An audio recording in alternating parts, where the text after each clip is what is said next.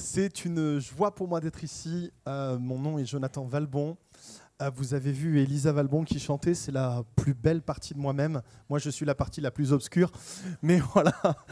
Euh, et on, était dans la région parisienne il y a quelques années de cela. On a tout quitté. On a implanté une église à Grenoble. Et on s'appelle Connect également. Connect Grenoble. Du coup, on a notre nom et notre Seigneur en commun.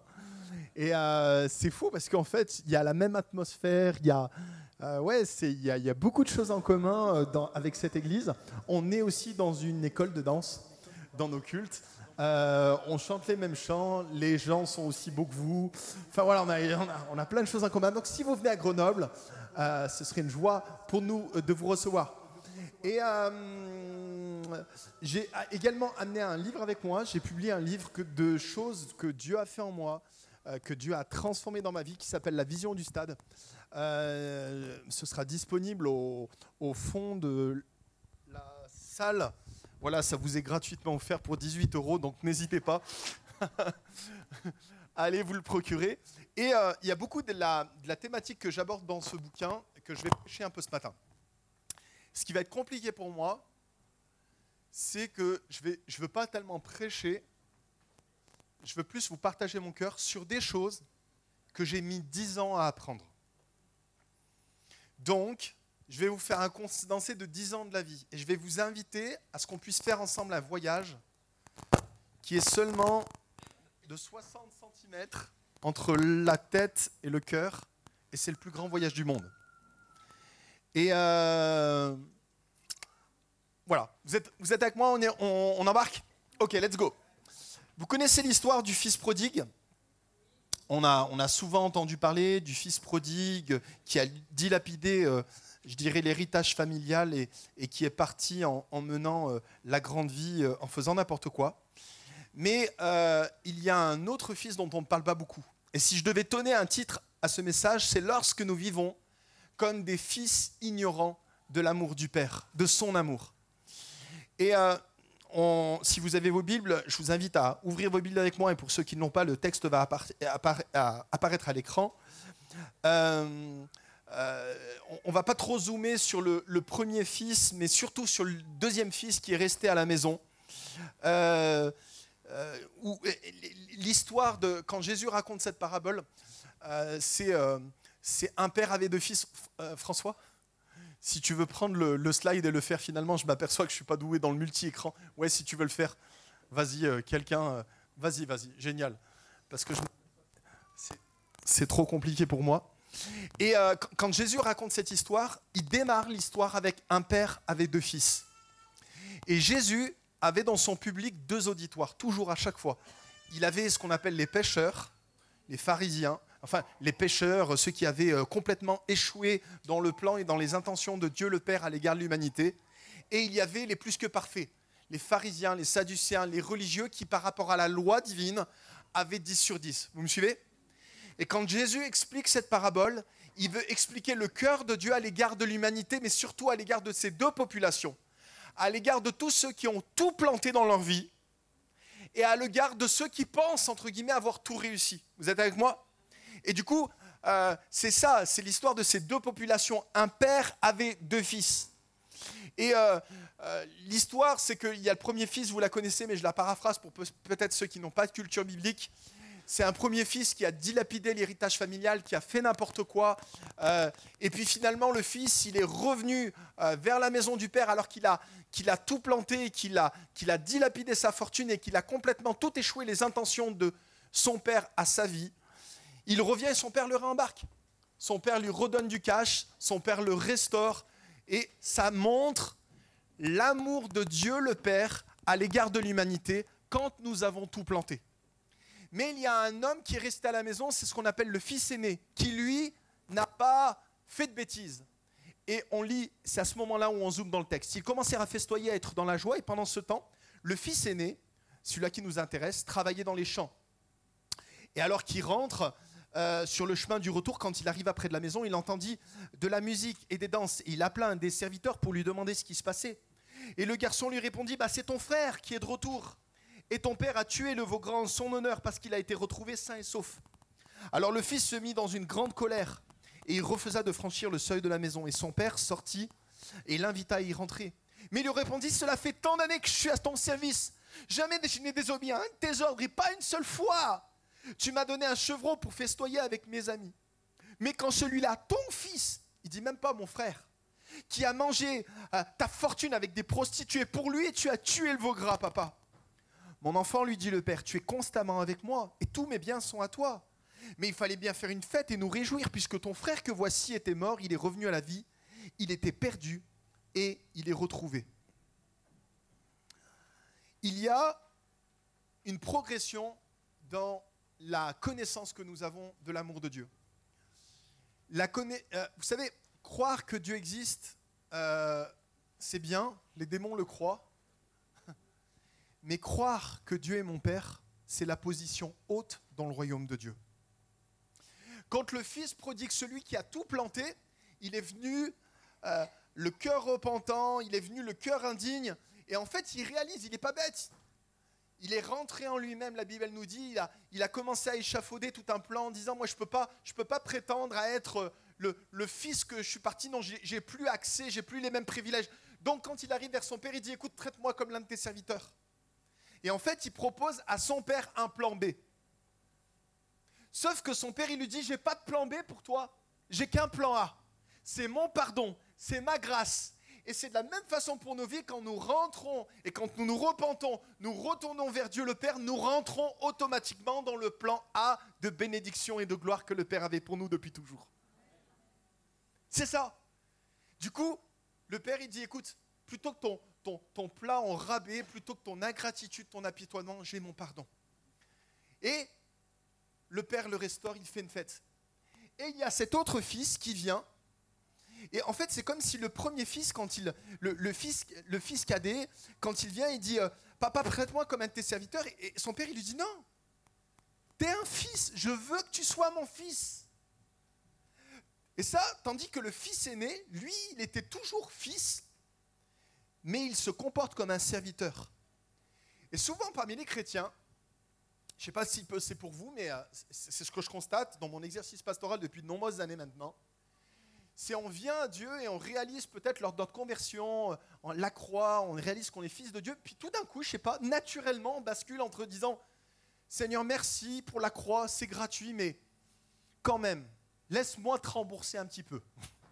Laisse-moi faire des bonnes choses pour te mériter que je suis quelque part, que je suis un bon chrétien, que je suis une bonne chrétienne. Hein? N'est-ce pas? Est-ce que ça parle à quelqu'un, je suis en train de dire?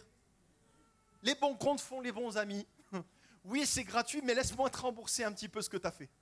On a envie de lui retourner, on a envie euh, quelque part. Et, et, en fait, si je le dis comme ça, prochaine slide, le fils prodigue veut devenir serviteur pour rembourser sa dette. Le fils aîné était serviteur pour mériter l'amour de son père. Et quelque part, on tombe dans une espèce de course imprégnée de tout ce que nous sommes capables de faire pour impressionner Dieu, au lieu de nous laisser impressionner par ce que lui a fait pour nous. Il y a plein de fois, il y a des gens, il y a des chrétiens, on fait plein de choses pour dire Seigneur, Seigneur, regarde-moi, je t'aime, Seigneur, Seigneur, Seigneur. Ok, d'accord, c'est beau, waouh, c'est bien.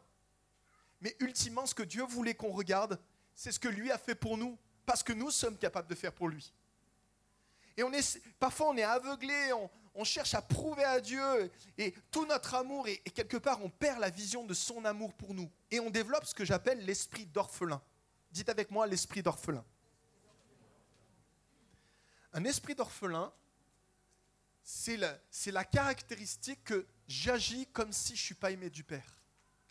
J'agis sans son amour. J'agis sans sa provision. J'agis, j'ai pas son cœur à cœur. Quand on regarde ce fils aîné, il est loyal, il est fidèle. Il a vu son papa pleurer parce que son fils cadet, le petit frère qui a fait n'importe quoi, il l'a perdu. C'est un gars sur qui tu peux compter. Il a fait le double du taf à la maison il est fiable, mais il est coupé de l'amour de son père. Et prochaine diapo, les, symptômes d'un cœur d'orphelin, c'est qu'il devient serviteur pour acheter l'amour du père et il va mettre en avant toutes ses bonnes œuvres. Point numéro A, regarde tout ce que j'ai fait pour toi. Tu le vois pas. Et il vient avec son père, il dit Regarde, papa, j'ai fait ça, j'ai fait ça, tu m'as jamais rien donné. Et, il met en avant et aussi il se compare. Il se compare avec son frère qui est moins bien que lui. Il y a plein de gens, on est très à l'aise à se comparer avec ceux qui sont moins bien que nous. C'est vrai? Et quand on se compare avec Dieu, on a un problème. L'un de nous deux doit changer. Et c'est pas Dieu qui change. Il se compare. Et, il met en, fait, il dit, je te sers depuis des années. En fait, il marche avec ce qu'on appelle la récompense au mérite. Et quand on est dans une mentalité d'orphelin, la seule appréciation que nous avons du cœur du Père, c'est quand il nous utilise. La prochaine diapo, c'est presque humain, mais euh, je lisais euh, dans un article cette semaine, comment garder sa confiance en soi quand on est au chômage. Est-ce qu'il y a des gens, vous avez déjà été au chômage ici? Et c'est terrible parce que plus le chômage dure, plus tu perds confiance en toi. Est-ce que je vais être encore compétitif sur le monde du travail? Est-ce que je vais être capable de faire ceci, cela, cela? Parce que, quelque part, notre identité est tellement liée à ce qu'on fait. Alors que dans le royaume de Dieu, ton identité, elle est liée à ce que Dieu a fait pour toi. Ton identité, elle est liée au travers du sacrifice de Jésus à la croix. Tu es enfant de Dieu.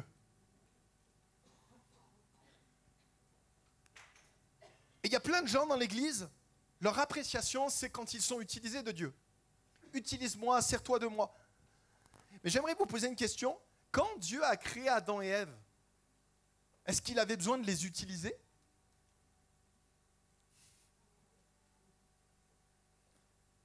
Il les a mis dans un jardin luxuriant, magnifique. Dieu lui-même prenait soin de ce jardin. Il a placé Adam pour entretenir un jardin qui pousse tout seul. C'était juste presque une occupation, mais ce que Dieu voulait, c'était une communion. Il marchait le soir dans le jardin et il avait cette communion, il avait cette, cette relation. Et la malédiction a fait qu'il y a une pénibilité avec le travail, c'est une des conséquences du péché. Et surtout, c'est que on met notre identité dans notre travail et notre travail peut devenir notre Dieu. Et ça, c'est un, un défi typiquement masculin, je dirais. Et dans l'Église, il y a beaucoup de gens où notre relation avec Dieu, elle est simplement parce qu'il nous utilise. Seigneur, sers-toi de moi. Combien est-ce qu'on a entendu ça? Sers-toi de moi. Utilise-moi. Vrai? Vous avez prié, j'ai prié comme ça? Mais si mon fils que j'aime vient vers moi et qui me dit, papa, sers-toi de moi. Papa, utilise-moi. Ben, je lui dis, chérie, on va aller voir un psy. Parce que la, la relation que j'ai avec toi, j'ai pas envie de t'utiliser. Enfin, je, je me tue à la journée longue pour que tu rien à faire. Est-ce que vous me suivez? Et on demande parfois des choses à Dieu que si notre fils nous les demandait, on serait profondément choqué. Je vais aller un petit peu plus loin dedans. Écoutez les amis, si vous ne comprenez pas, je vous en voudrais pas pas comprendre. J'ai mis 10 ans à comprendre ce que je suis en train de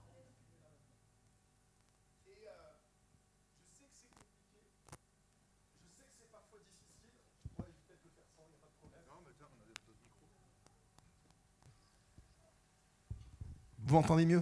Alléluia. Il y avait trop d'onction et c'était tellement fort, il y avait parasite, il y a une attaque. Non, allez, on arrête.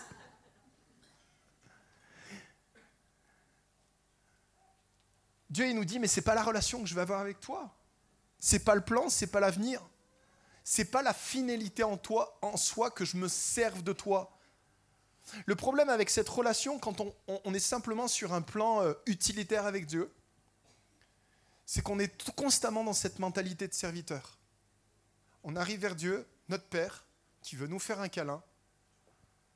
Et puis on est comme ça, on est un peu gêné, ok. Euh, Dieu veut nous parler, viens, je veux te parler, je veux te dire quelque chose, ok, d'accord.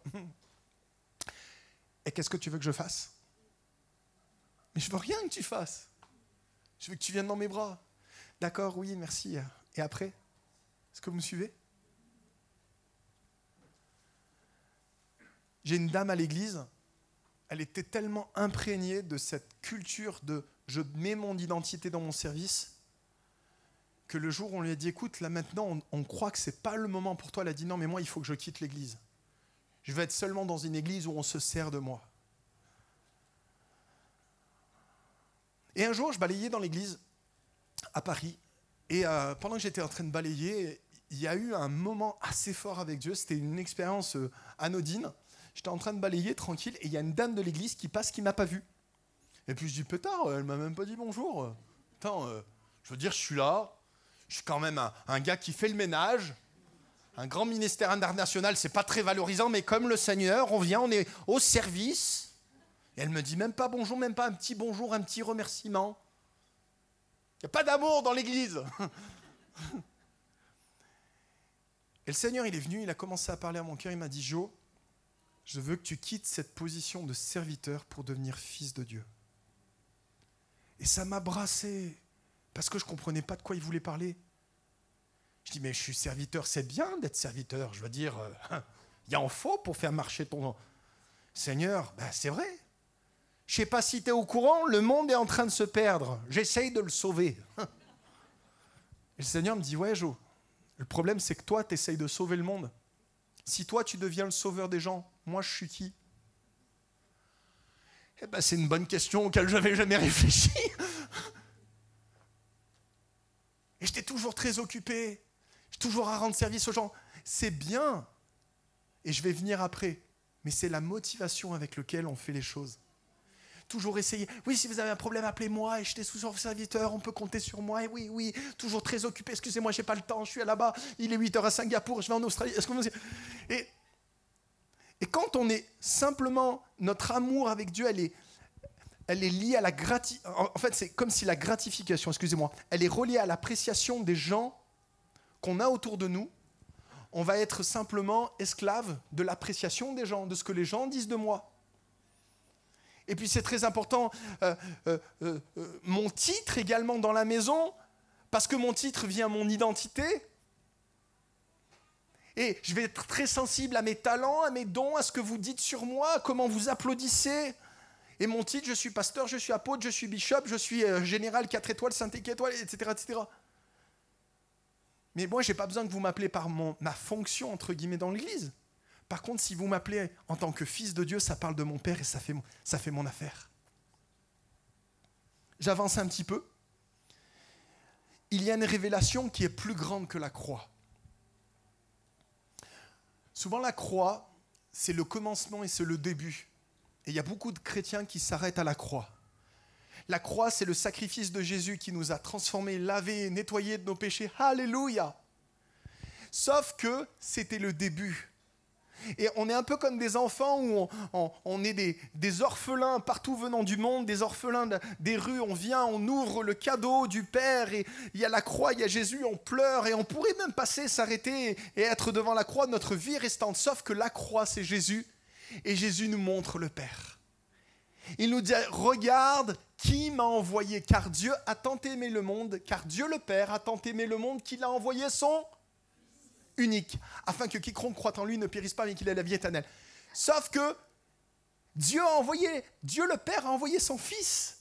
Le Fils était le cadeau, mais regardons, et c'est tout le thème du message, à qui nous a fait le cadeau Dehors ou dedans Le fils prodigue était dehors, prochaine slide. Il était dehors de la maison parce qu'il accepte l'amour du Père. Et finalement, il, est il finit dedans, tandis que le fils aîné était dedans depuis toujours, mais parce qu'il refuse de croire qu'il est aimé, il a besoin de mériter par ses actions, il finit dehors. Du coup, il y a une vraie question, est-ce que vous êtes en dehors? Est-ce que vous êtes à l'intérieur de la maison? Écoutez les amis, regardez, Venez avec moi dans cette scène. Vous êtes où dans l'histoire? Vous êtes à la cuisine? Vous êtes dehors dans les champs? Vous êtes en train de faire la fête, la joie, les danses? Est-ce que vous êtes contre le cœur du Père? Ou est-ce que vous êtes dans la maison de Dieu? T'es qui toi?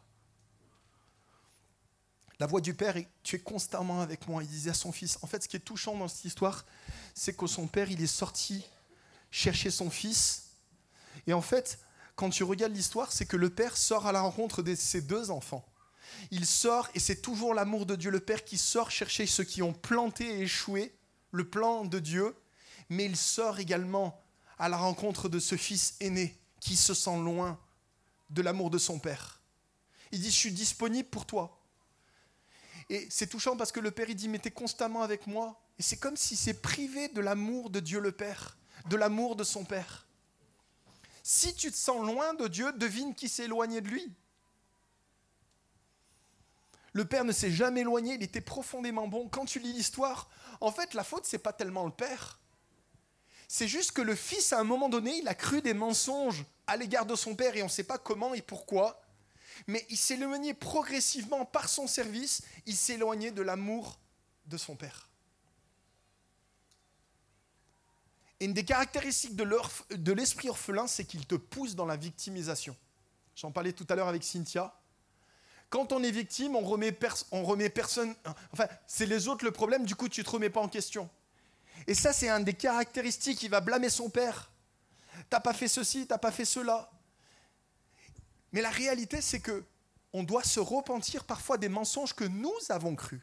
Satan est venu. Regardez, dans cette histoire, c'est que le père était profondément bon pour son fils. Et son fils a décidé de croire des mensonges. Parfois, Satan nous vient, il nous vend des mensonges au rabais et nous, on lui achète tout son stock. Et du coup, on a besoin parfois, pour réentrer dans la maison et de vivre cette paternité du cœur de Dieu, on a besoin parfois de se repentir des choses que nous avons crues. Ce n'est pas la faute des autres. Et en ce qui me concerne, j'ai une relation très particulière avec mon père. Et souvent, j'ai dit oui, euh, j'ai du mal à, à, voir Dieu comme un père à cause de mon père. Ce qu'il m'a fait, c'était compliqué, c'était dur, c'était difficile. Et quand j'ai commencé à prendre mes responsabilités, j'ai réalisé que papa, mon papa, moi, était profondément bon. Il m'a donné tout ce qu'il a pu, tout ce qu'il avait. Papa était pasteur. Je lui disais oui, mais tu n'as pas pris le temps. Tu as plus aimé les chrétiens que moi, etc., etc. Mais en fait, en réalité, quand j'ai découvert que Satan me mentait à propos de mon père, je me suis repenti. Il y a des gens, oui, quand il y a eu de l'abus dans une famille, il y, a, des gens où il y a eu des traumatismes graves. Oui, d'accord, vous avez besoin de pardonner votre père parce que souvent notre père biologique nous empêche de voir Dieu comme un père. Ok. Mais il y a d'autres cas où notre papa était bon. Et on a cru des mensonges qui ne sont pas vrais. J'avance. Romains 8, verset 29. En effet, Dieu a enveloppé d'avance dans son plan d'amour ce qu'il a destiné depuis le commencement. Voilà. En effet, Dieu a enveloppé d'avance dans son plan d'amour ce qu'il a destiné depuis le commencement à porter l'image de son Fils. Il a décidé de faire de nous, de vous, de moi, ses enfants, au même titre que Jésus, son propre Fils, et de nous façonner pour qu'on ressemble à Jésus, afin que Christ soit l'aîné d'une famille nombreuse, d'une multitude de frères et de sœurs. Wouhou Eh, vous savez quoi? J'ai une nouvelle de fou à vous dire. Faut pas le dire à grand monde, hein. mais Jésus, c'est mon frère. C'est mon frère. Et Dieu, c'est mon Père. Je fais partie de la famille de Dieu. Et la bonne nouvelle, c'est que vous aussi. Et quand on dit on est frères et sœurs, mais ça prend tout son sens en fait. Vous êtes mes frères, mes sœurs. D'ailleurs, la famille est beaucoup plus grande que ce que je pensais.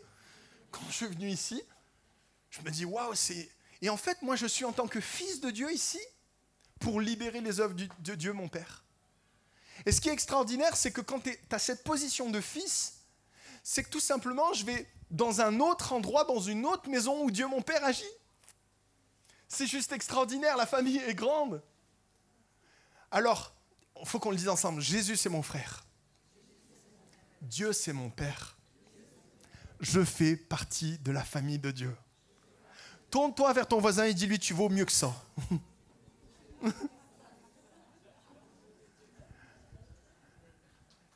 du coup, les amis, écoutez bien, Dieu n'a pas donné Prochaine diapo. Dieu n'a pas donné son Fils unique pour avoir plus de serviteurs au ciel. Dieu a donné son Fils unique afin d'avoir une famille au ciel, afin de peupler le ciel avec des fils et des filles.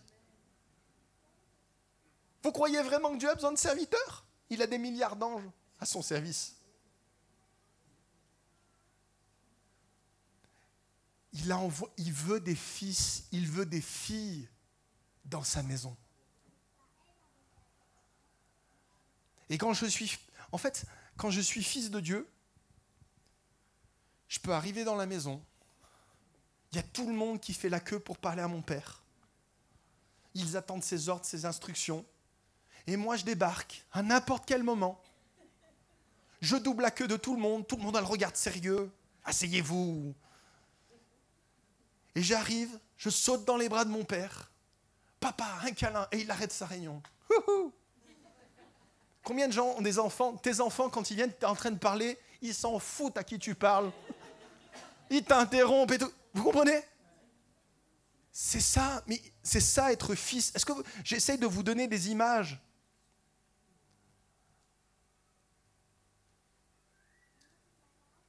Quand je fais le ménage à l'église, quand je fais le ménage à l'église, je fais le ménage chez moi? C'est chez papa? Je ne demande pas à être payé par vous. Je ne demande pas à, ce que vous me remerciez. Je suis à la maison, je suis chez moi. Est-ce que tu es payé quand tu fais le ménage chez toi? Par contre, la femme de ménage ne vient pas gratuitement.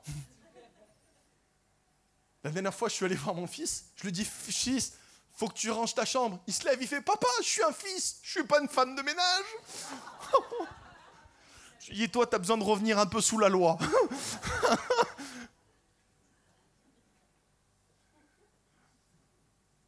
Du coup, quand on est fils, fille de Dieu, on est là pour libérer les œuvres du Père. Regardez Jésus. Jésus a 13 ans. Il dit, je suis ici pour faire les œuvres de mon Père. Je ne suis pas ici en tant que serviteur à écouter des ordres d'un boss. Je suis fils de Dieu. Ça fait partie. Je fais partie de la maison.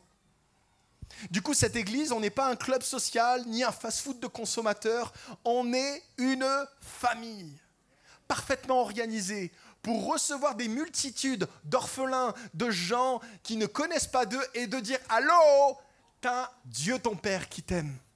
Et lorsque Jésus, son message, il l'annonçait, il dit Ne priez pas comme des gens qui ne connaissent pas Dieu, ne priez pas comme des païens. Quand vous priez, dites Abba Père, Papa. Être serviteur, c'est facile parce qu'on obéit aux, aux ordres de la loi. On arrive devant Dieu le Père. Maintenant, il y a une réalité, c'est qu'il y, a des gens, et vous pouvez me dire, ouais, mais je attends, attends, Dieu ne s'est-il pas fait serviteur?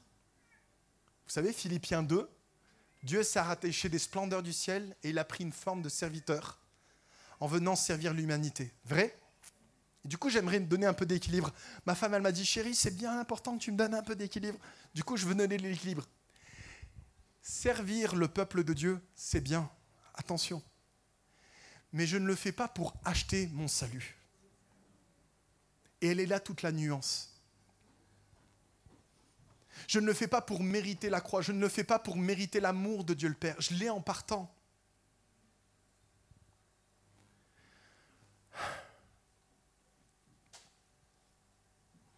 Lui-même, il a pris une, forme de serviteur en devenant semblable aux hommes. Et il est venu sur terre. Mais avant de venir sur terre, de toute une éternité, il était fils de Dieu. Du coup, quand vous êtes fils de Dieu, vous, entre guillemets, servez la maison du Père. Et j'avance. Quand tu es fils de Dieu, il y a deux caractéristiques très importantes que tu vas avoir dans, dans ta vie, dans ton identité. Un, c'est que tu es héritier, héritière. Et deux, c'est que tu vas agir dans la volonté de Père. Point A. Héritier, héritière. En effet, c'est l'apôtre Paul qui dit Romains 8, 15. En effet, vous n'avez pas reçu un esprit qui fait de vous des esclaves ou simplement, entre guillemets, des, des serviteurs qui vous ramènent dans la crainte. Non, vous avez reçu l'esprit qui fait de vous des fils adoptifs de Dieu. Et c'est par cet esprit que nous crions Abba, c'est-à-dire Papa. L'Esprit Saint lui-même rend témoignage à notre esprit que nous sommes enfants de Dieu. Et puisque nous sommes enfants, nous sommes héritiers, héritiers de Dieu et donc co-héritiers de Christ. La réponse du Père à ce fils qui ne prenait pas toutes ses promesses, à, ce fils qui, a, qui s'est perdu dans les champs et dans son labeur et dans son service, le Père vient et dit tout ce que j'ai à toi, tout ce que j'ai à toi. Il lui a pas dit toi aussi tu as un héritage, et puis si tu n'es pas content, tu qu'à partir il a dit absolument tout ce que j'ai est pour toi, chérie. C'est disponible. C'est maintenant. C'est à toi. Et il y a plein de gens, quelque part, on, vit dans cette mentalité de serviteur et c'est comme si on ne va pas chercher les promesses de Dieu. La réalité, c'est que si son père décède, si ton père maintenant décède, tu es héritier de fait. Tu n'as rien fait pour ça. Tu as tout de suite accès à l'héritage. Et parfois, on est des, on est, on est des, des on, est créditeur, c'est-à-dire on a de l'argent, mais on vit comme des débiteurs. Il y a quelques années, avec Benjamin, on a fait une école biblique au Canada.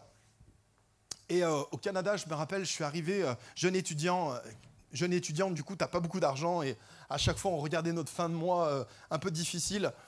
Et je me rappelle, au bout de deux, trois mois, il y a un, Canadien qui vient me voir à la fin de la réunion avec l'accent canadien. Il m'a dit Hey Joe Valbon, parce qu'on m'appelait Joe Valbon, tu viens-tu à, après, on, s'en va au restaurant? Je t'invite au restaurant. Je dis, ah c'est super, merci. Bah, ça me fait plaisir. Un dimanche après-midi. Puis on arrive au restaurant, puis je commence à. Puis il m'invite, du coup je commande la garde, puis je commence le menu un peu plus cher, il m'invite. Bon, puis c'est monsieur, il avait une bonne situation, bon, pas de problème.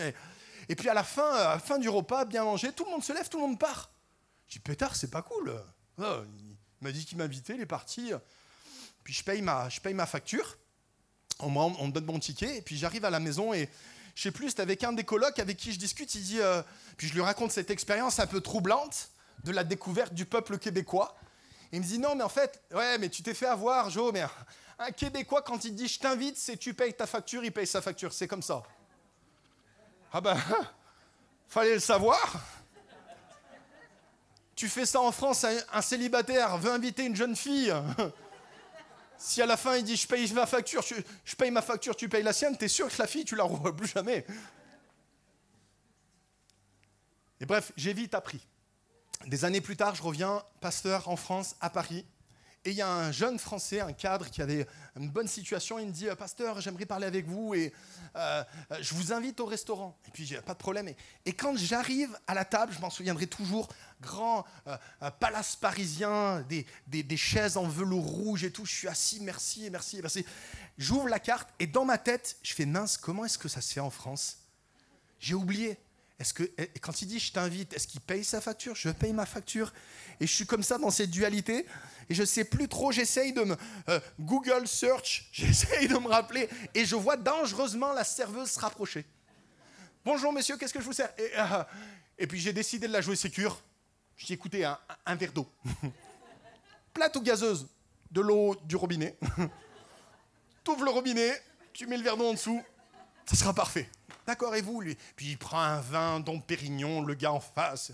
Ah ouais, c'est fou. Hein et puis, euh, qu'est-ce que vous prenez à manger euh? Une salade. 6,50 euros la moins chère, tout en bas, celle qu'on offre aux enfants. et lui, qu'est-ce qu'il prend? Il dit une côte de bœuf, machin. Et ce, je vous assure, ce jour-là, j'avais la dalle. La côte de bœuf, elle arrivait. Elle enfumait tout. Il y avait sa fumée, elle était belle, elle était luisante. C'était la vision du pays promis. Et bam Et moi, on m'amène ma salade. C'est l'espèce de salade qu'on t'offre à. C'est quoi C'est à Flunch ou euh, Buffalo Tu sais, il, te la donne gratuite, quoi. Et puis, boum. Et à chaque, à chaque bouchée, je fais. Oh, oh, oh. Bref, on a passé une super soirée. On arrive devant la caisse, je dis merci et tout, c'était super et tout. Et puis je sors ma carte, il sort la sienne, il me dit Mais non, pasteur, je vous avais dit que c'était moi qui vous invitais. Et à ce moment-là, je lui dis Écoute, ça ne te dérange pas, viens, on va se remettre à table. Viens, on va se remettre à table. Je me suis privé. Et il y a beaucoup de chrétiens, on est comme ça. On a la grâce, on a la faveur, on a l'amour de Dieu et on se prive de tout ce que Jésus a acquis pour nous à la croix. Du coup, on est héritier. Et je termine avec ce point, on agit dans la volonté du Père, j'avance, je veux respecter, je ne veux pas être long. Matthieu verset 3, verset 16, Aussitôt après avoir été baptisé, Jésus sortit de l'eau. Le ciel s'ouvrit et l'Esprit de Dieu descend sous la forme d'une colombe et venir sur lui. Et une voix se fit entendre du ciel. Celui-ci est mon Fils bien-aimé en qui j'ai mis toute ma joie. Ça c'est Matthieu 3. Matthieu 4. Alors l'Esprit Saint conduisit Jésus dans le désert pour qu'il soit tenté par le diable, et après avoir jeûné 40 jours et 40 nuits, il eut faim. Et Satan s'approcha de lui et lui dit, si tu es fils de Dieu, ordonne que ces pierres se changent en pain. Regardez-moi par ici. Je termine avec ce point. Lorsque tu fils de Dieu, tu as accès à son héritage. Et une des caractéristiques flagrantes de l'Esprit de Dieu, c'est que tu fais uniquement les œuvres de Dieu le Père. Jésus, quand il arrivait sur terre, moi je trouve que Dieu a mal géré son business plan pour la transformation de l'humanité. Vous trouvez pas? Bah, Attendez, laissez-moi un peu développer. Jésus est mort à quel âge? 33 ans. À partir de quel âge il a commencé à rentrer dans le ministère et à faire les œuvres du Père? 30 ans. Donc 33 ans, 33 ans. Qu'est-ce qu'il a fait De 0 à 30 ans Vous êtes là Je veux dire, à 13 ans, il aurait déjà pu commencer, il était bien parti. À 15 ans, 16 ans, hein, il aurait pu faire plein de choses. Comment ça se fait que pendant 90% de sa vie, Jésus n'a rien fait? Ça vous choque pas? Et 10% de sa vie, il a fait. Nous, on est 90% où on fait et 10% où on est simplement. Vrai ou pas vrai? Regardez par ici. Lorsque Jésus s'est fait baptiser, il est sorti avec toute la puissance du ciel. Et la Bible nous dit que Dieu a déchiré le ciel et une voix s'est fit entendre. Et Dieu le Père a dit, c'est mon fils. Waouh c'est comme si Dieu le Père a été tellement excité de voir son fils. Il a, c'est juste un papa débordant d'affection. C'est le Père dans les gradins. Poussez-vous, il crie. Il a même enfreint les lois du naturel. Jamais, ni avant ni après cette scène-là, on entend la voix de Dieu du ciel. Même des incroyants ont entendu Dieu leur parler. C'est mon fils. Et Jésus avait l'affection du Père en partant alors qu'il n'avait rien fait. C'est énorme. C'est pas parce que tu fais des choses que tu aimais Dieu ton Père. C'est simplement par qui il est, c'est sa nature de t'aimer tel que tu es. Et Jésus va commencer son ministère et Satan vient et confronte Jésus et dit, la première chose qui tape, c'est la déclaration de Dieu le Père. C'est ton identité. Si tu es fils de Dieu, ordonne que ces pierres se changent en pain. Fais un miracle. Jésus en a fait plein. En fait, ce que le diable dit, c'est prouve-moi qui tu es parce que tu fais. Et Jésus ne rentre pas dans le piège. Et dit, moi, tout ce que je fais, c'est la volonté de Dieu mon Père. La Bible nous dit que Dieu a prévu des bonnes œuvres afin que nous les pratiquions. C'est-à-dire qu'il y a plein de choses que Dieu n'a pas prévues qui sont bonnes, mais que tu n'es pas obligé de faire. Je vais développer un peu ça. Jésus aurait pu démarrer son ministère à 15 ans, 16 ans, il ne l'a pas fait. Pourquoi? Parce que ce n'était pas ce que le Père avait prévu. Jésus aurait pu tourner le monde, il aurait pu aller en Chine, créer un orphelinat, ou je ne sais pas. Il aurait... Et pourquoi être resté simplement en Israël? Pourquoi ne pas avoir pas voyagé le monde avec la bonne nouvelle? C'était plus cohérent pour transformer le monde Non. Parce que son Père avait choisi un plan différent. Du coup, Jésus se concentrait uniquement d'être dans la volonté parfaite de Dieu le Père. Et même il le dit plus tard, on pense que c'est Jésus qui a attiré les foules, mais non, il le dit, personne ne vient à moi si le Père ne les attire. C'est que quand Jésus est venu sur terre, il y avait un travail souverain où Dieu le Père envoyait tous les gens vers son Fils et son Fils manifestait le Père. C'est juste dingue. Pourquoi je vous dis ça? J'ai un ami à moi, il a créé 12 églises. La première église, un peu comme Connect, ça a grandi, grandi, grandi. Il y avait des miracles. Il dit les gens venaient, ils passaient la porte, ils se mettaient à pleurer, ils ne savaient pas pourquoi. Il y avait l'onction, des miracles, le feu. Wow, c'est extraordinaire. Puis, fort de, ce, de, de, de cette envolée, on en a créé une deuxième, puis une troisième. On a monté jusqu'à 12 églises. Et au bout de la douzième, il a fait un burn-out. Du coup, il a pris un temps de jeûne et prière en disant Seigneur, c'est quoi le problème? Et le Seigneur lui a répondu, il lui a fait un travelling, c'est-à-dire un, espèce de retour dans le passé où il lui montre quand il a démarré, quand il a ouvert le local et les gens qu'il y avait au début. Et, c'était extraordinaire. Et Dieu lui dit Tu vois, là, quand tu as fait ça, au début, j'étais avec toi. Les 11 autres églises, tu les as créées toutes seules. J'étais pas là. Il a refait une dépression. c'est ce que j'appelle les bonnes choses que nous faisons que Dieu nous a pas demandé de faire. Vous êtes là? Du coup, tu t'épuises? Parce que c'est pas Dieu qui te les a demandés. Je veux dire, pourquoi est-ce que vous êtes ici? Pourquoi est-ce que tu es là? Pourquoi est-ce que tu es ici à Annecy? Pourquoi tu vas pas ouvrir un, orphelinat en Chine hein? Si, si, simplement vous êtes dans une mentalité de répondre aux besoins des gens. Mais en Chine, et puis, euh, je ne sais pas, il y a des dépotoirs à Mexico, faudrait aller ouvrir un orphelinat là-bas. Est-ce que vous me comprenez? Et vous, on, peut être consumé simplement à je suis le sauveur, j'essaye d'aller voir les gens. Mais c'est parce que Dieu te demande. Dieu te demande de faire l'œuvre qu'il a prévue. Du coup, ça va vous challenger avec qu'est-ce que Dieu dit, votre écoute de la voix de Dieu, qu'est-ce que Dieu est en train de faire. Et quand vous allez venir ici, demain, lundi, Seigneur, constamment, Seigneur, qu'est-ce que tu es en train de faire? Seigneur, qu'est-ce que tu veux faire? Dieu, parfois, vous allez venir ici le matin, Dieu va te demander simplement de prendre quelqu'un dans les bras, de simplement peut-être dire une parole. Mais quand tu le fais parce que Dieu te donne la provision derrière, boum, il y a quelque chose de miraculeux qui vient. Du coup, on veut qui veut vivre des miracles ici? Eh bien en fait, il faut simplement qu'on s'aligne avec ce que Dieu veut faire.